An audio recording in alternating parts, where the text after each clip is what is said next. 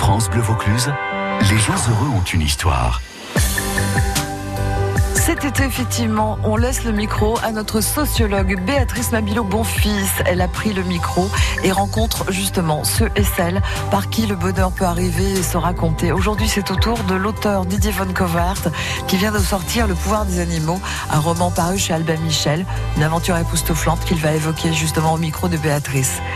Didier von Covart, quelle est votre philosophie du bonheur France Bleu Vaucluse, l'interview bonheur. Je pense qu'il y a deux types de bonheur.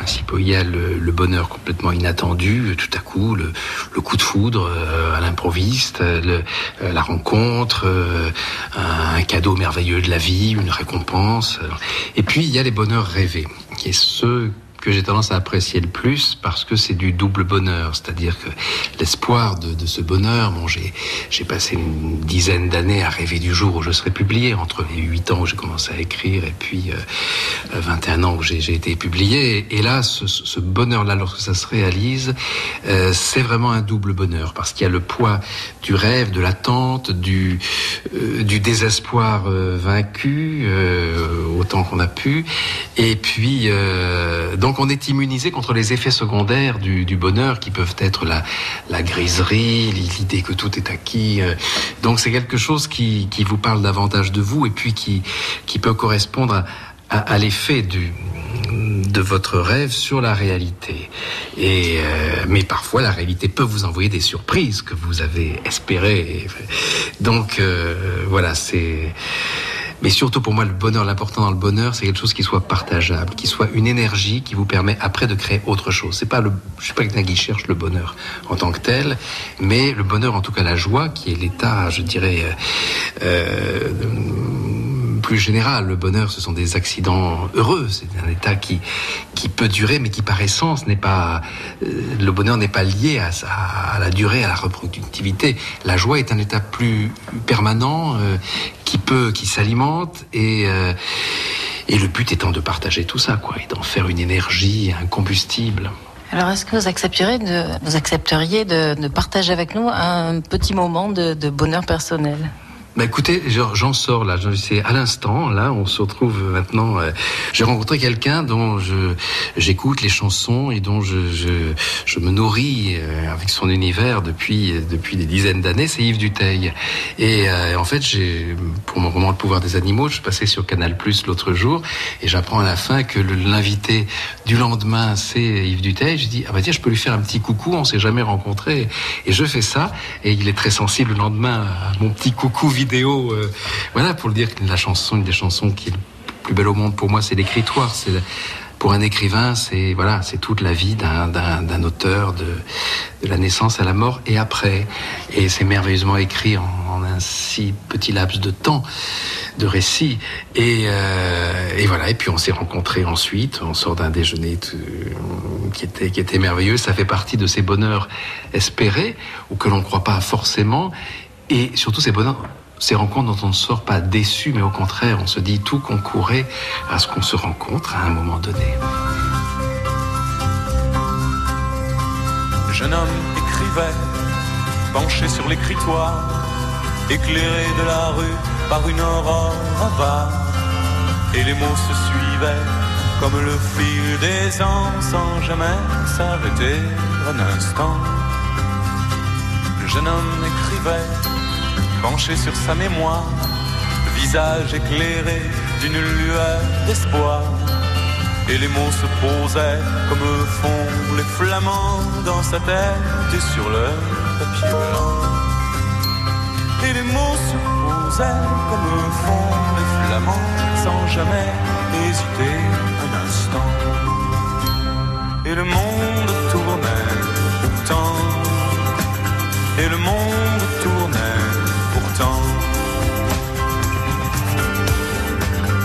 Qui a inspiré l'invité de Béatrice Mabilo, mon fils Didier Von Kovlart, le single L'écritoire, ça date de 1981. Retour sur cette rencontre avec Béatrice et l'auteur de, donc, autour de ce bonheur, puisque c'est le thème de ces gens heureux qui ont des histoires à nous raconter. France Bleu Vaucluse, l'interview tac au tac. Didier Van Kovlart, le bonheur, on le choisit ou il vous tombe dessus? Il vous tombe dessus parce que vous l'avez choisi. C'était quand la dernière fois où vous vous êtes dit je suis heureux Je pense que c'est chaque jour à un moment donné parce que ça peut être un, un lever de soleil, ça peut être une idée qui jaillit, ça peut être un sourire qu'on croise, ça peut être des retrouvailles, ça peut être une chanson euh, qui, qui, vous revient en mémoire ou vous entendez à la radio.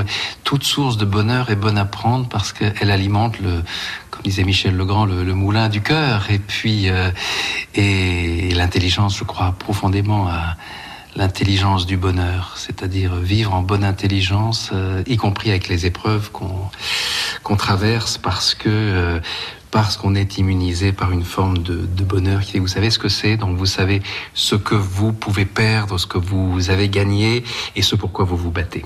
Que devriez-vous éviter pour être plus heureux? Rien. Je, pense que c'est pas un principe de précaution le bonheur. C'est pas se dire je vais éviter tout ça, je vais être raisonnable, je vais ne pas prendre de danger. Non, c'est le fait d'accueillir au contraire qui a le plus de chances de vous rendre heureux plutôt que de côté euh, éviter. Parce que si j'évitais les choses qui me compliquent la vie, genre un, une méticulosité, une, une obsession de, de euh, sur la forme dont j'écris tout ça, euh, eh ben je perdrais le, ce qui s'appelle le bonheur d'écriture, c'est-à-dire le bonheur d'arriver avec le temps à avoir exactement ce qu'on avait dans la tête, dans le cœur. Qu'est-ce qui vous rendrait heureux que vous n'avez jamais osé faire? Diriger un opéra. Euh, j'ai chanté avec, accompagné par un orchestre, par surprise un jour où Jean d'Ormesson m'a piégé dans son grand échiquier euh, parce qu'il m'avait entendu chanter le jour où il, on m'a remis le prix Nimier et il était dans, dans le jury et, et d'un coup euh, il m'a fait le coup euh, en direct chez Jacques Chancel euh, dans les années 90 et puis voilà il m'a J'étais pas prévenu du tout et le chef d'orchestre a vu tout de suite que j'étais un chanteur de salle de bain, que j'avais jamais chanté avec un orchestre. Il m'a laissé partir et, il m'a suivi avec l'orchestre.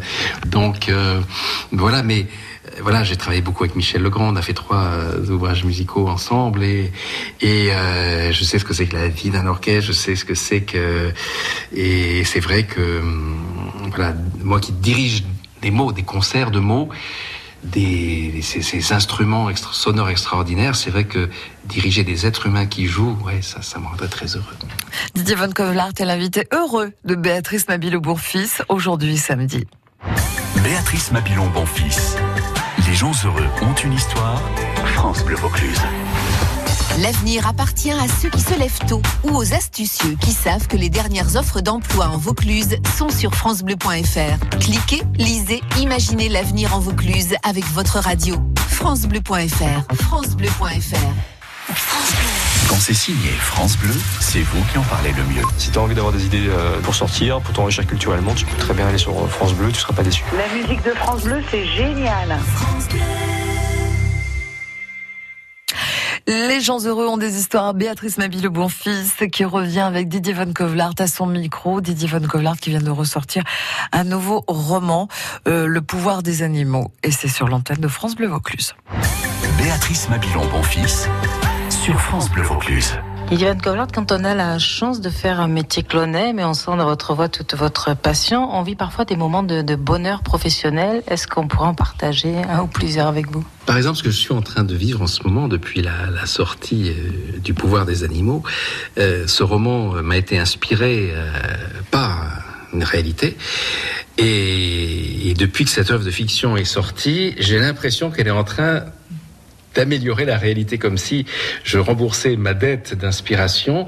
Je vous donne un exemple. Je, je parle de la, la, manière dont les animaux euh, sont à même d'empêcher la plus grande catastrophe qui nous, qui nous guette, c'est-à-dire le, le, dégel du permafrost en Sibérie, ces sols constamment gelés qui sont en train de dégeler et le jour où ils vont vraiment dégeler d'ici un siècle ou moins, euh, des milliards de tonnes de gaz carbonique et de méthane seront libérés dans l'atmosphère et euh, les explosions de méthane, par exemple, euh, causeront l'équivalent de cinq fois l'incendie de toutes les zones boisées de la Terre, donc euh, quasiment la fin du monde. Et le seul moyen d'empêcher le dégel de ce sol, c'est de réintroduire les animaux, notamment en Sibérie, en Alaska, partout où il y a du, permafrost, de manière à ce que la neige qui, comme elle n'est plus foulée par les animaux qui ont disparu de la forêt sibérienne à cause de l'homme, euh, la neige agit comme un, isolant thermique qui empêche euh, le, sol de rester, de rester gelé en profondeur. Et euh, parce qu'il n'y a plus d'animaux pour remuer la neige.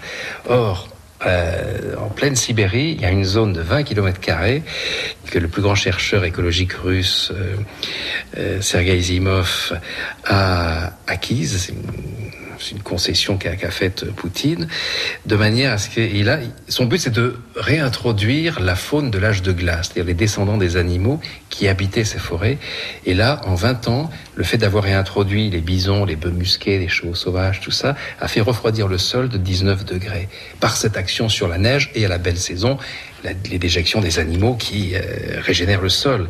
Donc on a une catastrophe climatique euh, terrifiante qui, nous tombe, qui va nous tomber dessus, mais pour une fois il y a la solution et c'est les animaux qui l'amènent. Et depuis que les gens découvrent cette réalité et cette solution dans mon roman, euh, il y a des, une pluie de dons qui arrive sur le Pleistocène Park, qui est la, la le premier centre de, de, de, de recherche sur la, la biodiversité euh, et le et les rapports entre les, animaux et le sol euh, au monde, euh, ce centre ne vit que par les universités du monde entier qui envoient des chercheurs. Et pendant un an, à cause de la crise sanitaire, il n'y a pas eu ces chercheurs. Donc là, pour continuer à, introduire ces animaux, euh, il faut des dons et, voilà. Euh, je sais, j'y ai participé personnellement, mais le roman semble-t-il euh, a déclenché voilà une vague de sensibilisation et importante. Donc ça c'est un un vrai bonheur quand ce qui m'inspire et lorsque je le donne aux gens sous forme d'œuvre de fiction, après ça peut avoir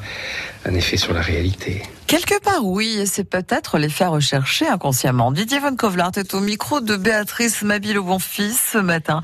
Le bonheur s'apprend-il? On verra ça dans quelques instants s'il nous répond comme il le faut. Vous, peut-être, vous avez trois minutes à vous réfléchir. Après, je ramasse les copies. Le bonheur s'apprend-il À suivre? Mouchuté du Massilia Sound System en solo, mais enfin pas tout à fait avec les Joens pour Il fait beau. c'est vrai, non? Il fait beau. Temps à cigale. Il fait chaud.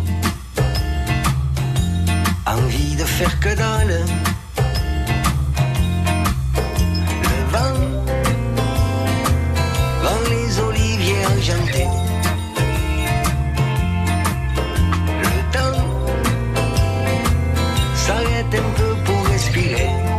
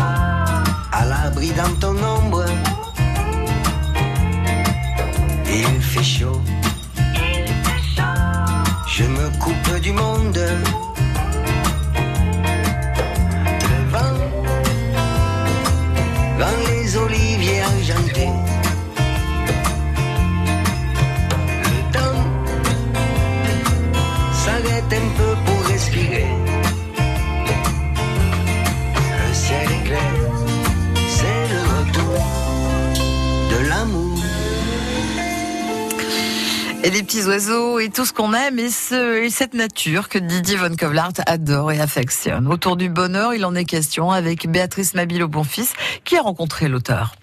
France Bleu Vaucluse, l'interview bonheur. On dit parfois, Didier Van Kovlart, que ce qui ne nous tue pas nous rend meilleurs. Euh, on a parfois de merveilleux malheurs qui nous permettent de grandir, d'apprendre.